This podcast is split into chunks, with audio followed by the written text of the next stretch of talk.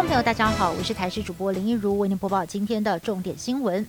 华航机组员作为返台检疫用的。诺富特饭店在今天经传有一名员工确诊，这名案一一二零本国籍四十多岁的男性是饭店的中级房务主管。他在十七号出现了咳嗽、流鼻水和呼吸喘等症状，曾经三次到诊所看病，但是都没有获得改善。直到二十七号到医院检查，发现有肺炎的症状，裁剪之后在今天确诊，但是由于他的病况严重，正在加护病房治疗当中。饭店也立刻清空，人员送到了检疫所。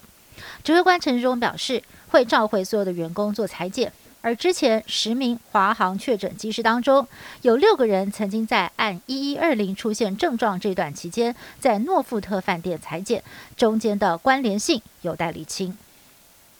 今天华航机师血清阳性又多验出一位，也就是昨天血清阳性列为三号一名女性机师的先生，也是就读林口康桥国际学校确诊男童的爸爸。这名机师在昨天晚上飞回台湾，立刻做了裁剪，证实他的血清也是阳性。换言之，女机师跟机师的先生以及两个儿子、一个女儿，一家人五口全部都中招。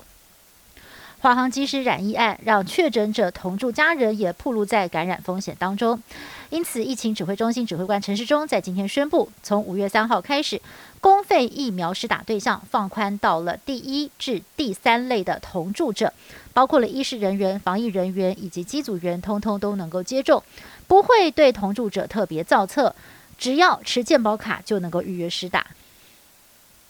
南投从昨天晚上开始下雨，雨是从台中往南投方向下起。截至目前为止，鹿谷乡跟竹山镇的雨势比较大，已经超过了五十毫米。而位于山林溪的松龙岩瀑布，原本几乎已经是没有水了，被游客戏称像是水龙头。但是经过了前两天的下雨，再加上昨天晚上到现在的雨量，已经让瀑布重新的充满活力。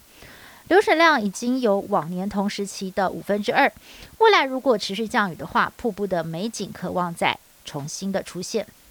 美国总统拜登在二十八号发表了上任以来首场的国会联席演说，现场配合防疫只有两百名议员出席，是过去人数的八分之一。不过拜登。整场情绪高昂，细数执政九十九天来的各项政绩，包括了开放全民施打疫苗，以及计二点三兆美元的基础建设计划，还再提出了一点八兆美元的家庭振兴方案。提到美国后疫情时代的经济复苏，拜登也透露，他向中国国家主席习近平表明，美国乐见竞争，不寻求冲突，但是呢，也说。将维持在印太的军力部署，避免冲突发生。同时，也强调不会在人权议题上保持沉默。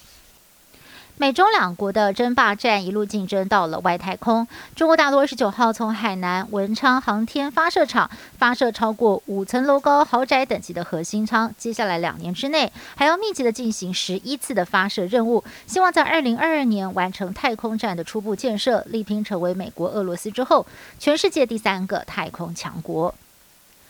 从今天起到五月五号是日本一年一度的黄金周连续假期。虽然这段期间包括了东京、还有大阪府、京都府以及兵库县等四大都会区都发布了紧急事态宣言，加强管制、严控疫情。但是日本很多的民众似乎都没有在怕哦，迎接黄金周连假，照样出门玩、呼朋引伴、喝一拖，丝毫不担心人多会造成群聚感染，导致日本现在第四波疫情继续恶化。